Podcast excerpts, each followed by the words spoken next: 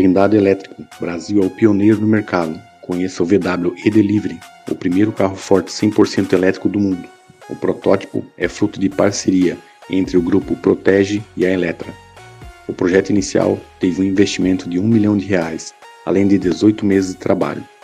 Esse blindado é equipado com o sistema Powertrain, com um motor elétrico de 330 kW de potência. A responsável pela criação do propulsor desse veículo foi a empresa VEG.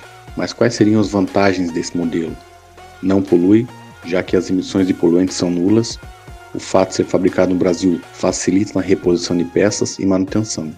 Segundo o fabricante, ele possui o triplo de potência e torque do que o seu rival, o carro a diesel.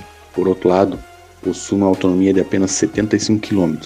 Isso não é problema, se levarmos em conta que os deslocamentos são curtos e em perímetro urbano. Ele precisa apenas de duas horas e meia para completar uma recarga plena de suas baterias. O protótipo também conta com frenagem regenerativa, que recupera parte da energia dissipada nas desacelerações, enquanto isso as converte em eletricidade. O motor elétrico entrega 449 cavalos e 183 kg de força-metro de torque.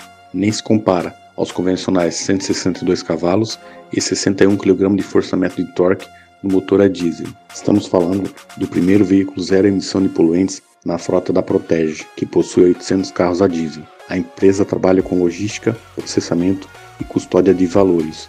Os testes do veículo acontecerão em São Paulo. O resultado definirá os rumos da empresa, já que decidirá se investe ou não em outros blindados elétricos.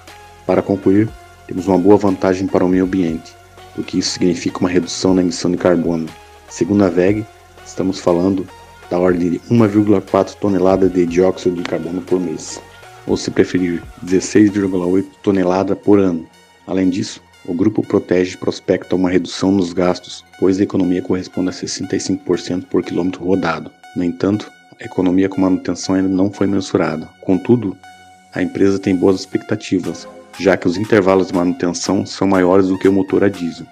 Segundo Marcelo Batista de Oliveira, presidente do grupo Protege, a companhia tem interesse em investir em tecnologia nacional. Conforme ele, trata-se de um projeto olhando para o futuro, alinhado com a tendência mundial de pensar em soluções de menor impacto ambiental. Os carros elétricos estão em ascensão, principalmente por causa do preço dos combustíveis. Segundo o site Mob Auto, em 2020 o modelo mais emplacado foi o Audi e-tron, com 183 unidades vendidas.